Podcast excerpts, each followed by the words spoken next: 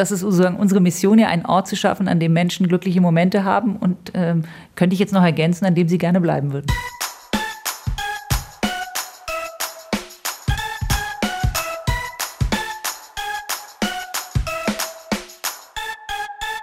In der letzten Zeit haben wir öfter über Hotels geredet, über Apart-Hotels, über voll digitale Hotels. Dieses Mal reden wir mal über eine Kategorie, die immer gemeinhin als Luxushotel bezeichnet wird. Und das wiederum möchte ich ganz ohne Unterton machen. Ja, auch ich weiß, dass sich nicht jeder eine solche Hotelkategorie leisten kann. Und wenn Mann und Frau ehrlich ist, vermutlich nicht mal mehr leisten will. Denn da gibt es ja auch immer noch das Vorurteil vom verstaubten Hotelambiente und vom Personal, das vornehmer ist als seine Gäste Gäste. Spätestens an dieser Stelle wird mir mein heutiger Gast ziemlich sicher widersprechen.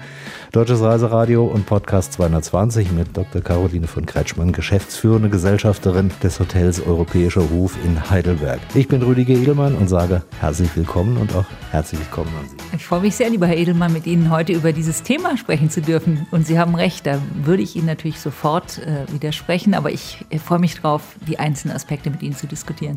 Bleiben wir zum Einstieg aber ruhig mal bei dieser, ich sage jetzt mal, Provokation. Das Personal ist vornehmer als die Gäste. Was sagen Sie dazu und was würden Sie vor allen Dingen Ihren Mitarbeiterinnen und Mitarbeitern sagen, wenn es denn so wäre? Ja, also Sie sind hier natürlich in einem Haus, das wirklich eine sehr spezielle Unternehmens- und Führungskultur hat. Und äh, wir wollen ja einen Ort schaffen, an dem Menschen glückliche Momente haben. Und das beginnt bei uns mit den Mitarbeitenden. Und wir sagen unseren Mitarbeitenden immer, ihr dürft alles sein. Ihr dürft auch mal schlecht gelaunt sein, ihr dürft lachen, ihr dürft weinen. Alle Emotionen, die es gibt, äh, dürfen hier gelebt werden. Aber was ihr nicht sein dürft bei uns, ist arrogant und Unterschiede machen. Also wir legen in unserer Unternehmenskultur sehr großen Wert darauf, dass wir jedem und jede, die hier bei uns in das Haus reinkommt, mit großem Respekt, großer Wertschätzung begegnen und das unabhängig davon, ob er mit dem Fahrrad vorfährt oder mit dem Bentley zum Beispiel, unabhängig davon, ob er der Scheich von Persien ist oder der Postbote, der bei uns reinkommt. Und wenn ein Mitarbeitender oder eine Mitarbeitende glaubt, dass sie einen Unterschied Unterschied machen will in ihrem Leben, dann legen wir tatsächlich diesen Kolleginnen und Kollegen nahe, sich ein anderes Unternehmen zu suchen, bei dem sie diese Art äh, des äh, Verhaltens auch äh, leben können und leben wollen. Bei uns passt das nicht. Helfen Sie mir mal, woher kommen denn solche Vorurteile, die auch immer gut sind für Karlauer in Spielfilmen? Also ich denke zum Beispiel an einen Hauch von Nerz mit Cary Grant, wo also die Lochkartenszene ist, wo er dann irgendwie sagt, hier sehen Sie mal 2000 Dollar, da hat noch jemand die Frühstücksrechnung offen vom Waldorf auf Astoria. Ich habe ja immer gesagt, die zweite Tasse Kaffee reißt dann immer rein. Ja, also ich glaube, ähm, es liegt natürlich auch daran, dass es viele Hotels auf dieser Welt gibt, die in diesem Luxussegment sind, die ähm, diese Art des Umgangs miteinander auch pflegen, auch bewusst pflegen, vielleicht auch als Narrativ für ihre Unternehmenskultur pflegen. Und es gibt natürlich unglaubliche Häuser, die einen unglaublichen Luxus in Form von, sage ich mal, infrastrukturellem Luxus auch bieten. Also ich sage mal jetzt mal das Vorurteil auch der goldenen Wasserhähne und ähm, äh, alles ist sozusagen in Prunk und Gold. Und daher kommt dieses Vorurteil und es wird natürlich auch gerne gespielt in Filmen und wird es auch genutzt. Ich glaube, dass sich ähm, der Begriff Luxus in letzter Zeit immer stärker wandelt. Also früher war eben der Besitzluxus äh, ein großer Anziehungspunkt für viele Menschen. Also ich spreche jetzt mal klassisch von der Rolex-Uhr und äh, dem MS-Gürtel und äh, der Yacht äh, und auch dem tollen Hotel und der Luxussuite, die äh, ich weiß nicht wie viel Tausende von Euro pro Tag kostet. Und dieses Verständnis von Luxus ändert sich immer stärker. Es geht immer mehr in Richtung Erlebnisluxus, also schöne Erlebnisse zu haben, die gar nicht mal so äh, teuer sein müssen. Und jetzt äh, geht es immer stärker in Richtung Sinnluxus. Und da kommen wir sozusagen mit unserer Unternehmenskultur und unserer Unternehmensphilosophie in ein Feld, das uns ähm, mit einer großen Passung versehen hat. Also wir glauben eben, dass der eigentliche Luxus darin besteht, schöne Momente zu ermöglichen den Menschen, natürlich auch mit einer guten Infrastruktur in einem Luxushotel. Aber damit unterscheiden sie sich nicht mehr in diesem Markt. Und ähm, ich glaube, Menschen wollen ein äh, sicheres Produkt, ein nachhaltiges Produkt, ein Produkt, das bestimmte Werte und Verantwortungen lebt. Es geht nicht mehr nur darum, um schöne Dinge zu haben, sondern auch Dinge, die dem Gemeinwohl nicht schaden, sondern es idealerweise fördern. Und äh, das entspricht ganz unserer Unternehmensphilosophie, die ja so genannt enkelfähig ist, also nachhaltig in Generationen denkend, nicht dem reinen ökonomischen äh, untergeordnet. Und so kommen die Gäste auch zu uns. Ich bleibe trotz alledem nochmal bei den Vorurteilen und ich will mal noch ein Stückchen weitergehen, so sagen, bei den Ängsten vielleicht der Gäste. Ihr Haus ist im Familienbesitz, in der vierten Generation. Das Hotel gibt es seit 1865.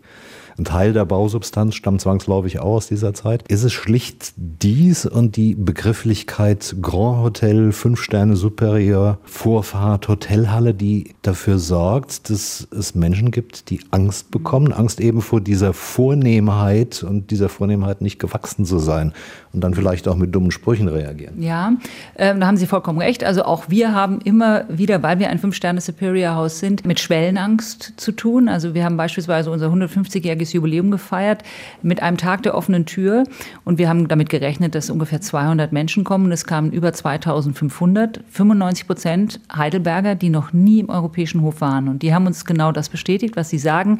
Wir hatten Angst, dürfen wir hier überhaupt rein? Dürfen wir hier auch rein, wenn wir eine kurze Hose anhaben? Und da haben wir wir äh, bewusst nochmal angesetzt und auch gesagt, wir wollen kein Haus sein, in dem man vor Ehrfurcht erstarrt, sondern wir wollen ein offenes Haus sein, in dem man lachen kann, weinen kann, in dem man ganz frei sein kann, in dem man auch im Muskelshirt mit tätowiert reinkommen kann. Bei meiner Urgroßmutter war es tatsächlich noch so, da musste man sich einen Schlips an der Rezeption holen, wenn man rein wollte. Das ist schon lange nicht mehr der Fall. Und wir versuchen bewusst, diese Schwellenangst zu senken. Und das machen wir mit unkonventionellen Dingen, zum Teil auch mit kleinen äh, TikTok-Tänzen, mit kleinen Dance-Challenges, mit äh, Gesang, aber mit musterbrechenden Aktionen. Und da äh, denken die Menschen, oh, die sind ja ganz locker und da kann man auch so sein. Und wir bestätigen jeden, der hier reinkommt, der zum Beispiel sagt, oh, darf ich hier auch rein, obwohl ich meine Motorradkluft noch anhabe? Und dann sagen wir natürlich, jeder darf hier rein. Wir sind ein offenes Haus, wir sind ein äh, Haus, in dem alles zusammenkommt. Unterschiedliche Kulturen, unterschiedliche Alter, unterschiedliche religiöse Ausrichtungen, unterschiedliche sexuelle Orientierungen. Und jeder hat hier seinen Platz und jeder darf hier in seiner Form zu leben leben. Lassen Sie uns mal über Sie reden. Ihr Vater war schon Hotelier des Jahres. Sie bekamen den Titel Hoteliere des Jahres im letzten Jahr ebenfalls verliehen. Aber da gibt es auch Auszeichnungen, zum Beispiel als Hotelmanagerin des Jahres und Sie besitzen auch eine Wirtschaftsmedaille, die des Landes Baden-Württemberg. Spätestens bei dieser letzten Auszeichnung kommt man dann doch ins Grübeln, wenn man bis dahin unterstellt hat, eine Hoteldirektorin sei allenfalls Staffage und die Arbeit machen andere ist Ihre Profession letztlich ein verdammt harter Job in einer zugegebenermaßen sehr attraktiven Umgebung? Also ähm, unser Credo ist, wir lieben, was wir tun. Das heißt, wir versuchen jeden und jeden bei uns im Haus an den Platz zu setzen, bei der er oder sie liebt, was er tut. Die Unterstellung ist, wenn sie gerne das gerne machen, was sie tun und idealerweise lieben, dann fällt es ihnen leicht. Sie kommen gerne zur Arbeit, sie freuen sich auf ihre Kollegen und sie finden dort die Möglichkeit, ihrer Arbeit Sinn zu verleihen. Und zugleich, Sie haben recht, die Hotellerie ist ein harter Job, in Anführungszeichen. Also hier gibt es Aufgaben, die sind körperlich unglaublich anstrengend. Wenn ich jetzt unsere 13 Kolleginnen und Kollegen im Housekeeping mir anschaue, was die leisten, sind Spüler unten in der Küche, die unglaublich körperlich arbeiten. Aber auch am Empfang müssen sie lange stehen. Wir haben 365 Tage im Jahr, 24 Stunden offen. Und jeder Gast erwartet zu Recht höchste Dienstleistung von uns und dass alles perfekt ist. Und ähm, auch wir in der Führung, also meine Eltern und ich, meine Eltern machen das seit 58 Jahren, sechs Tage in der Woche. Meine Mutter ist jeden Morgen zwischen 5 und 5.30 Uhr da und ist eine harte Arbeiterin. Die läuft 20.000 Schritte hier am Tag, weil sie durchs Haus läuft, mitputzt, mit anpackt, überall. Und das machen wir auch. Man muss sich Sisyphus als glücklichen Menschen vorstellen. Ja, es ist eine anspruchsvolle Arbeit, aber wir versuchen Rahmenbedingungen zu schaffen, dass wir Freude dabei haben. Und es ist äh, nicht so, dass ein Luxushotel äh, die, die es herstellen und die, die die Rahmenbedingungen herstellen, müssen sehr dafür arbeiten, dass das, was der Gast sieht und sich ähm, erhofft, auch wirklich passiert. Und das ist wirklich anspruchsvoll und hart. Muss man für so etwas geboren sein? Also ich glaube ja, wenn man äh, in der Hotellerie arbeitet, sollte man Menschen mögen, genauso wie wenn man äh, als Führungskraft arbeiten will, sollte man auch Menschen lieben idealerweise, weil man hat den ganzen Tag nichts anderes zu tun, als mit äh, Menschen Dinge herzustellen und gemeinsam an einem gemeinsamen Traum zu arbeiten. Aber für die Hotellerie muss man geboren sein, aber es sind ganz viele für die Hotellerie geboren. Also es gibt ganz viele Menschen, die in der Hotellerie aufgehen und ihre Berufung finden. Und es ist nichts berührender, als wenn sie Menschen in dieser Entwicklung begleiten können. Und wir haben ganz viele Menschen in unserem Umfeld, in unserem Team, die bei uns gearbeitet haben, vielleicht auch das Haus verlassen haben, nochmal in die Welt gegangen sind und wieder zurückgekommen sind, die wirklich ihre Berufung gefunden haben. Bei Ihnen sah es ja ursprünglich erstmal ganz anders aus. Wirtschaftskarriere war so das Stichwort, wo man, wenn man die Biografie anschaut, erstmal das, was so im Vordergrund stand. Warum dann der Weg wieder zurück in den europäischen Hof? Ich habe noch einen älteren Bruder und meine Eltern wussten nie, ob sie dieses Fünf-Sterne-Superior House in Heidelberg, wo es keinen internationalen Flughafen gibt, wir haben nicht mal einen ICE-Anschluss, kein Kongresszentrum, es kommt jetzt 2024, äh, keine Einkaufsmöglichkeiten, keine äh, kulturellen Dinge wie eine Oper oder äh, sowas, was eine klassische Metropole hat. Und deswegen haben meine Eltern meinem Bruder und mir gesagt, wir sollten erstmal unseren eigenen Weg gehen, was wir dann auch gemacht haben. Beide eine Banklehre gemacht, BWL studiert ich war 15 Jahre Unternehmensberaterin. Und irgendwann, als mein Vater, glaube ich, 65 wurde, kam die Frage, willst du nicht doch noch mal gucken? an mich und meine Lebensgefährtin. Und dann haben wir lange überlegt und haben dann gesagt, erstmal nein. Ich war zwischenzeitlich in Berlin, hatte meine eigene Firma, die ich auch sehr geliebt habe und äh, habe dann nach einigem Überlegen eben auch abgelehnt, worauf meine Eltern sehr gut reagiert haben, nämlich gesagt haben, Hauptsache du bist glücklich, ihr seid glücklich, äh, wir werden eine andere Lösung finden. Und nach einem Jahr habe ich gemerkt, dass ich mich mit dieser Entscheidung nicht wohlfühle. Und äh, obwohl meine Eltern mich ganz freigelassen haben, das habe ich auch gespürt, hat mich dieses Unternehmen nicht freigelassen. Es ist unglaublich, welchen Sog Familienunternehmen auf ihre Nachfolger ausüben. Ich habe mich dem Unternehmen verpflichtet gefühlt und habe gedacht, okay, ich möchte es mir doch mal anschauen. Bin zu meinen Eltern, habe denen gesagt, die Wahrscheinlichkeit, dass ich es mache, ist 10 Prozent. Mein Ursprungsplan war, ich gucke es mir an, habe mein Gewissen beruhigt und gehe wieder raus. Und dann haben meine Eltern gesagt, 10 Prozent ist besser als nichts, komm mal vorbei. Und äh, ich kam vorbei und habe mich auf den Schlag in dieses Unternehmen verliebt, in das Team verliebt und auch in die Branche verliebt. Und ähm, nun bin ich seit über zwölf Jahren hier im Haus tätig und weiß, es ist ein großes Privileg, dass ich wirklich machen kann, was ich liebe und meine Berufung gefunden habe. Aber Coach gewesen zu sein und betriebswirtschaftliches Wissen zu haben, hilft doch sicherlich auch bei diesem Job. Das hilft auf jeden Fall. Also ich muss sagen, hauptsächlich Unternehmensberaterin gewesen zu sein, ähm, hat sehr viel geholfen und mein Studium auch. Ich habe dann noch mal eine Ausbildung gemacht zum systemischen Berater und Coach, war aber nie als Coach tätig. Also das muss man sagen. Aber das Wissen, was ich in diesen Ausbildungen erfahren durfte, kann ich hier sehr gut einbringen. Und das passt auch sehr gut zu unserer empathischen und werteorientierten Unternehmenskultur und zu dieser dienenden Führungskultur. Stichwort zugewandt. Das gilt in Ihrer Philosophie ja nun nicht nur für die Gäste, sondern ganz besonders auch für Ihre Mitarbeitenden. Warum? Weil die Kolleginnen und Kollegen, die wir bewusst nicht Mitarbeitende übrigens nennen, bei uns erweiterter Teil der Familie sind. Die sind das Beste, was wir haben. Und es ist uns einfach ein Herzensanliegen, dass es denen bei uns gut geht. Und deswegen haben wir diese etwas, manche sagen, revolutionäre Führungskultur etabliert, dass der Mitarbeitende an erster Stelle steht, noch vor dem Gast und weit vor dem Unternehmen. Der ein oder andere Gast findet das erstmal irritierend, sagt mir das dann auch und sagt, Frau von Kretschmann, äh, es kann ja wohl nicht sein, ich bin der König, ich bin der Gast bei Ihnen im Fünf-Sterne-Hotel. Äh, Sie können doch nicht sagen, dass Ihre Mitarbeitenden an erster Stelle stehen. Und dann äh, vermittel ich dem, was wir glauben, warum das der richtige Ansatz ist, nämlich weil wir glauben, dass nur zufriedene, idealerweise glückliche Mitarbeitende auch die Gäste glücklich machen können. Und das hat trotz allem bei uns nichts Transaktionales. Das sage ich immer wieder. Wir sagen nicht, wir sind gut zu den Mitarbeitenden, damit die gut sind oder zu den Kolleginnen und Kollegen, damit äh, die gut sind zu den Gästen, damit wir dann viel Umsatz machen, sondern wir wollen einfach, dass die bei uns einen Ort finden, an dem sie sich entwickeln können und ihr ganzes Potenzial heben können und größer werden, idealerweise als wir es selber sind. Und ich sage auch immer, es ist äh, wichtig, dass die Mitarbeitenden, Kolleginnen und Kollegen in uns vertrauen, aber noch schöner ist es, wenn die irgendwann mal in sich selber vertrauen. Und das versuchen wir zu schaffen und dadurch ergibt sich eine ganz spezielle und würde ich sagen, äh, Atmosphäre in diesem Haus und es hat sich ein Kraftfeld aufgebaut, an dem sich nicht nur die Kolleginnen und Kollegen anschließen können, sondern auch die Gäste. Und das kriegen wir immer wieder rückgekoppelt, dass die Gäste sagen, also es ist wirklich sehr besonders, welche Atmosphäre hier herrscht und wie nett ihre die sagen dann natürlich Mitarbeitenden, äh, miteinander sind und auch mit uns als Gästen sind und wie herzlich die sind und wie unaufgesetzt das Ganze ist. Also das ist nicht angelernt. Wir machen keine Herzlichkeitsschulungen oder Empathieschulungen oder Zugewandtheitsschulungen, sondern wir ähm, suchen bei den Bewerbungsgesprächen den besten Fit zwischen dem potenziellen neuen Teammitglied und uns. Und meistens suchen sich die neuen Kolleginnen und Kollegen uns aus. und nicht wir sie. Also sie kommen zu uns und sagen, wir haben gehört, ihr habt hier irgendeine spezielle Unternehmenskultur, wir erhoffen uns, dass wir hier gesehen werden und dass ihr uns begleitet auf diesem Weg und dann ergibt sich ganz vieles. Mit dieser These haben Sie zum einen gute Erfahrungen gemacht, zum anderen sind Sie auch sehr offen damit umgegangen in der Kommunikation mit Ihren Kolleginnen und Kollegen in der Hotelbranche. Hat das dort nicht auch für Irritation gesorgt?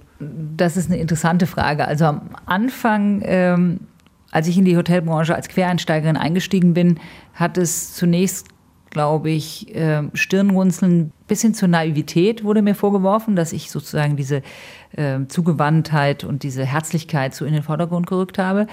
Je länger wir das aber praktiziert haben und wir sind da einfach zutiefst davon überzeugt, deswegen sind wir ganz selbstbewusst auf diesem Weg geblieben, desto mehr konnte ich auch andere Kolleginnen und Kollegen überzeugen, dass das ein ganz guter Ansatz wäre, um ähm, die eigenen Häuser auch äh, empathischer auszurichten und überhaupt die Wettbewerbsfähigkeit auch zu steigern, gerade in Zeiten des Fachkräftemangels.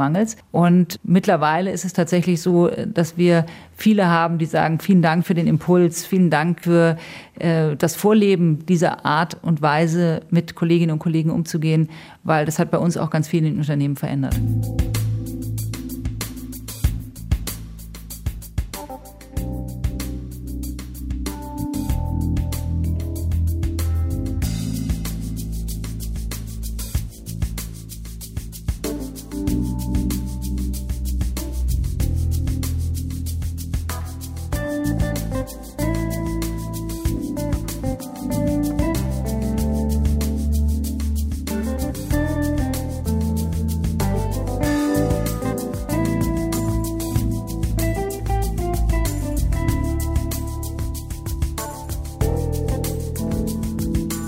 Bei Grand Hotels und auch sie kamen da nicht dran vorbei, wenn man den europäischen Hof bei Wikipedia nachgoogelt, kommt natürlich gleich auch eine lange Liste an Prominenten, die irgendwann hier abgestiegen sind. Unterscheiden sich diese Promis der früheren Jahre von Promis heute? Denn die Reihe reicht ja von Otto von Bismarck über Queen Victoria und Gustav Mahler bis zu Nina Hagen, Udo Jürgens, Mario Adolf oder auch Janet Jackson. Ja, also ich kann natürlich die äh, ganz früher hier waren nicht einschätzen einschätzen, aber wenn ich mich mit meinen Eltern unterhalte, dann ist es tatsächlich so, dass es äh, früher wie heute immer solche und solche gab. Es gibt äh, ganz große Stars und äh, VIPs, die ganz bescheiden sind. Einen darf ich nennen, auch weil den, der hat uns auch erlaubt, darüber zu sprechen, ist zum Beispiel Ed Sheeran. Der ist ja einer der größten Musiker jetzt in der heutigen Zeit und wird äh, von den jungen Leuten geliebt. Und der ist unglaublich bescheiden und ganz zurückgenommen, unheimlich freundlich auch, hat sich mit allen fotografieren lassen und war ganz, ganz nett und überhaupt nicht in Anführungszeichen, wie man immer sagt, Starallüren. Und dann gibt es andere, die entsprechen diesen Vorurteilen doch auch sehr gut. Und das hat sich aber nicht geändert von früher zu heute. Also es hängt sehr stark von der individuellen Persönlichkeit ab. Und das ist aber bei anderen Gästen, in Anführungszeichen, die nicht diesen Star-Status haben, genauso. Es gibt solche und solche. Und wir versuchen, jeden Menschen so zu nehmen, wie er ist und damit gut umzugehen. Und glaube, da, auch da machen wir keine Unterschiede. Ich provoziere nochmal. Braucht ein Grand Hotel auch eine gewisse Grandesse der Gäste? Ähm, ich glaube, es schadet nicht, wenn ab und zu mal solche Delegationen zu uns kommen, weil äh, ich merke das immer wieder auch bei unseren Kolleginnen und Kollegen. Wir sind ja das einzige Fünf-Sterne-Hotel in der ganzen Region und äh, wenn hier äh, Celebrities in Anführungszeichen vorbeikommen, wohnen die meistens bei uns und da haben unsere Kolleginnen und Kollegen auch Spaß dran, muss man sagen. Also das freut die dann, wenn so jemand mal direkt vor ihnen sitzt und wenn sie den bedienen dürfen und ähm, wenn sie den aufs Zimmer bringen dürfen und mit denen in Kontakt kommen können. Also es schadet nicht, weil jeder Gast prägt sich auch in die Geschichte des Hauses ein. Jeder ist Teil dieses Hauses und der Geschichte dieses Hauses. Und je unterschiedlicher die Gäste sind, desto besser ist es. So ein Haus hat Personal, viel mehr Personal als sicherlich andere Hotelbetriebe. Wie haben Sie das Hotel und den ganzen Betrieb, und damit sind wir dann in der weniger glanzvollen Gegenwart angekommen, durch die wirtschaftlichen Zeiten der Pandemie gebracht? Wir sind mit einem blauen Auge davongekommen. Ähm, ich muss wirklich auch sagen, die Pandemie war die größte Krise auch für uns seit dem Ende des Zweiten Weltkriegs. Also diese, dieser Lockdown von äh, jetzt auf gleich und äh, keinen Umsatz mehr zu haben bei volllaufenden Kosten war für uns existenziell. Wir haben alles versucht, was wir konnten, um das Unternehmen durch diese Zeit zu tragen. Wir haben Kredite aufgenommen natürlich. Wir haben äh, sofort am ersten Tag eine Beschäftigungsgarantie ausgesprochen für unsere Kolleginnen und Kollegen. Wir haben gesagt, wir werden niemanden von euch in der Pandemie kündigen. Äh, wir werden eher noch einen Kredit aufnehmen, bevor wir einen von euch nahelegen, das Haus zu verlassen. Das hat natürlich unglaublich für Sicherheit gesorgt in der Belegschaft. Äh, wir haben so einen einzigen Kollegen verloren in der Zeit. Der hat die Branche gewechselt. Wir haben versucht, Dinge zu tun, die uns nach der Pandemie helfen. Beispielsweise haben wir uns nachhaltig zertifizieren lassen. Wir haben unheimlich viel kommuniziert, unheimlich viel Marketing und Vertrieb gemacht. Trotzdem, also wir haben sozusagen antizyklisch äh, uns verhalten und ähm, das kommt uns jetzt zugute. Aber es war eine schwere Zeit und viele Betriebe haben es ja auch nicht überlebt, muss man sagen. Nun ist es ja so, dass in solchen Zeiten es auch wichtig ist, über Strategien nachzudenken. Haben Sie das getan und was ist dabei herausgekommen? Weil es war ja von vornherein nicht absehbar, dass man irgendwann das Hotel wieder aufschließt und sagt, wir machen genauso weiter, wie es vorher war. Also wir hatten 2012 sehr stark über Vision, Mission und Strategie nachgedacht, äh, haben die während der Pandemie nochmal auf den Prüfstand gestellt, haben aber festgestellt, dass die Eckpunkte sehr langfristig sind und sehr gut. Also wir sind auf dem Weg sozusagen weitergegangen und haben dann eher Themen äh, forciert, für die wir vielleicht vorher keine Zeit hatten. Wie gesagt, das Thema Nachhaltigkeit nochmal ganz anders angegangen, das Thema äh, Digitalisierung, Einsatz künstlicher Intelligenz nochmal durchdacht. Und wir äh, hinterfragen uns sozusagen immer wieder regelmäßig, ist ein rollierender Prozess, unsere Strategie entwickelt sich weiter, unsere Vision wird sich wahrscheinlich auch nochmal irgendwann verändern im Laufe der Zeit.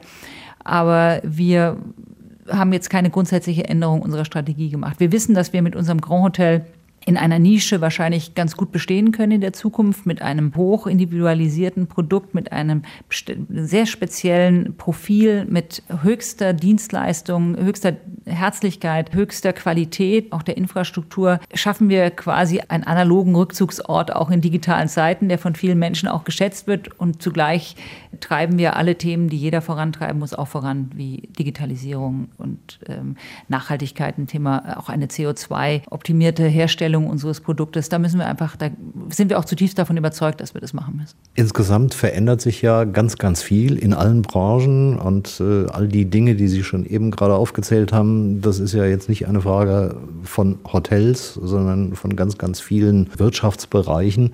Aber wenn wir schon bei Strategien sind, wie sieht Ihrer Meinung nach denn das Hotel der Zukunft aus? So im Dialog zwischen fast personalfreien Digitalhäusern, Budgetherbergen, Betrieben mit namenloser Abwicklung, modellhaften Räumen und in jedem Haus einer Kette und äh, dem Fünf-Sterne-Hotelbetrieb.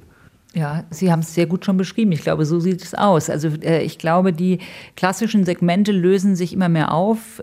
Ursprünglich gab es ja mal diese Pyramide vom Fünf-Sterne-Hotel bis runter zum Ein-Sterne-Hotel und mit einem starken Mittelbau. Ich glaube, der wird zukünftig verschwinden. Wir werden uns eher in Richtung einer Sanduhr entwickeln, also im kleinen Segment oben.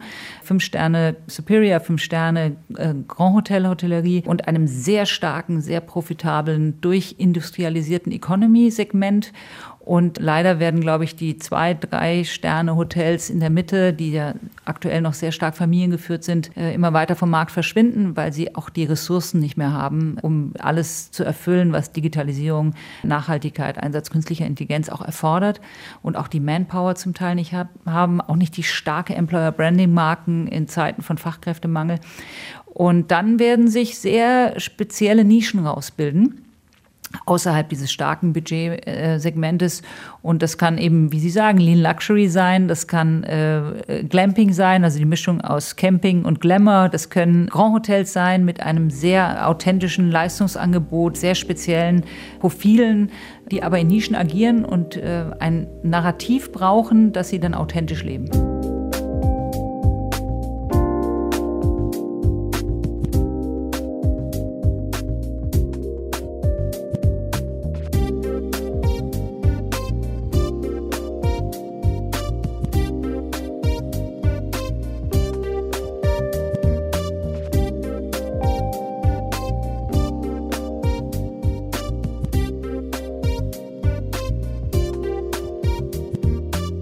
Hotels sind ja sowas wie ein Mikrokosmos. Das wird ja auch immer wieder versucht, in Fernsehserien und Spielfilmen umzusetzen. Haben Filme oder wie die kürzlich, weiß nicht, ob sie die äh, zeitliche Chance dazu hatten, sich das mal anzuschauen, so eine gesendete ZDF-Vorabendserie mit dem schönen Namen Hotel Mondial oder die vor Jahren, da sind wir in der Regionalnähe ausgestrahlte Sendung Hotel Heidelberg, irgendetwas mit der Realität zu tun.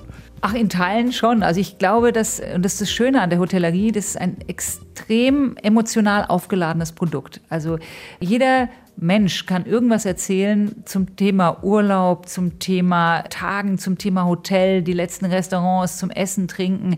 Und äh, diese hohe Emotionalität in dem Produkt weckt auch Sehnsüchte und weckt natürlich äh, viele Geschichten, die jeder schon mal erlebt hat. Manches stimmt natürlich davon. Äh, was da auch beschrieben wird und manches stimmt natürlich überhaupt nicht.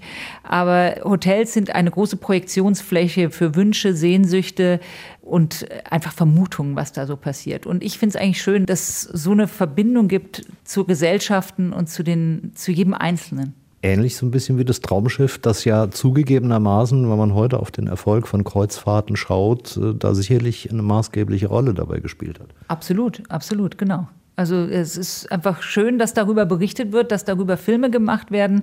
Und äh, ich schaue mir auch immer Hotelserien an, einfach weil ich Freude daran habe. Ich, und das ist nicht eine Deformation professionell, sondern einfach die Art und Weise, wie das erzählt wird, äh, ist einfach immer sehr unterhaltsam, sage ich mal. Bis hin zur Tragik. Ich habe irgendeine Folge von Hotel Mondial gesehen, wo plötzlich von einer kalten Abreise die Rede war. Ja, das gibt es bei uns natürlich auch. Äh, also äh, Hotels sind äh, wie ein Mikrokosmos, in dem alles, was das Leben da draußen so bietet, eben eine Repräsentanz findet. Und ich habe kürzlich einen Podcast auch mit einem Pfarrer gehabt, da ging es um Tod und Trauer in Hotels. Und äh, wir haben das ja sowohl auf der Gästeseite, wenn mal jemand, äh, was weiß ich, äh, an einem Herzinfarkt stirbt oder sich vielleicht sogar mal an einem Stück Fleisch verschluckt und dann im Restaurant verstirbt, das passiert ja alles, oder einen Suizid begeht, bis hin natürlich bei den Kolleginnen und Kollegen, wenn mal einer verstirbt, weil er krank ist, weil er einen Unfall hat oder weil Angehörige äh, sterben. Und äh, damit muss man natürlich in der, im Hotel auch umgehen. Sie müssen in einem Hotel mit allem umgehen, was das Leben so bietet und ein Hotel bietet fast alles, was da draußen in Anführungszeichen auch stattfindet. Und so ist es eigentlich wie, äh, ich muss noch mal schmunzeln über die Hotelserien, aber es ist wie Krankenhausserien. Das äh, guckt man sich ja auch gerne an, in Anführungszeichen, also äh, weil es so nah am Leben dran ist. Das war jetzt fast schon der perfekte Schlusssatz. Ich würde aber ganz gerne zum Abschluss mit Ihnen ein kleines Spiel machen. Ich zitiere jemanden in Sachen Hotels und Sie antworten vielleicht mit einem Satz dazu, wenn das möglich ist. Gerne. Ich fange mal an mit Cesar Ritz. Der Kunde liegt nie falsch.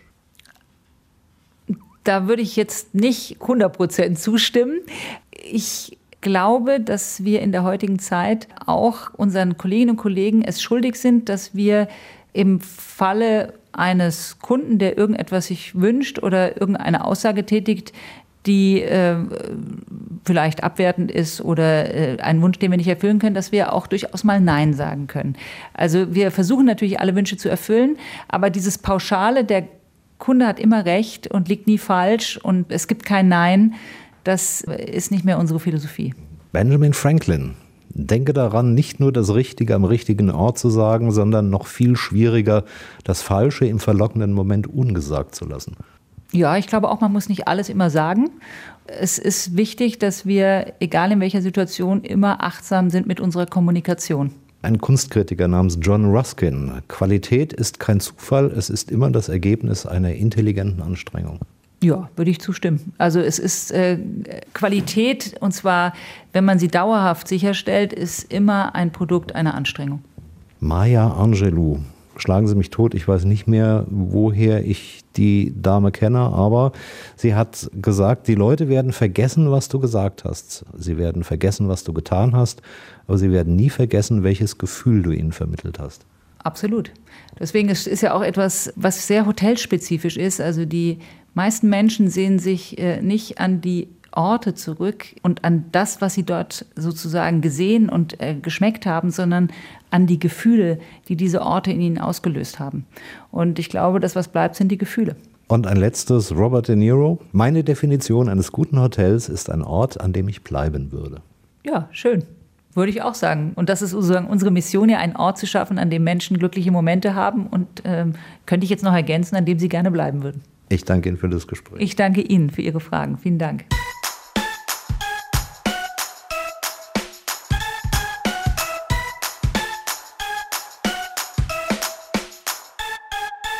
Das war Caroline von Kretschmann, geschäftsführende Gesellschafterin des Hotels Europäischer Hof in Heidelberg über Hotels, Luxushotels und den ganz anderen Umgang mit Gästen und Kolleginnen und Kollegen des Hotels. Das beantwortet bestimmt auch die Frage, warum sie die Vereinigung deutscher Reisejournalisten mit dem Ehrenpreis 2023 für hervorragende Leistungen im Tourismus ausgezeichnet hat. Ich danke fürs Zuhören und auch Vorbeischauen auf der Website. Wie immer, bitte abonniert doch wahlweise Seite und RSS Feed und natürlich auf jeden Fall auch die Podcasts bei Spotify, Amazon Music, Google und Apple Podcasts und einigen Portalen mehr. Infos über neue Stories gibt es regelmäßig bei Facebook, Insta, Twitter und auch sonst in der Social Media Landschaft. Mehr kommt bald. Wir reden über eine Region in Florida, die ganz dicht an der totalen Zerstörung vorbeigegangen ist das sah vor einem Dreivierteljahr dort noch ganz anders aus. Aber die Resilienz der Bewohner von Fort Myers Beach, Sanibel und Captiva Island haben nicht aufgegeben. Trotzdem bleiben auch Fragen. Einige davon gehen auch an die Vertreterinnen benachbarter Regionen wie Naples und Marco Island sowie die Region Tampa Bay weiter im Norden des US-Bundesstaats. Coming soon und so lang bis dahin.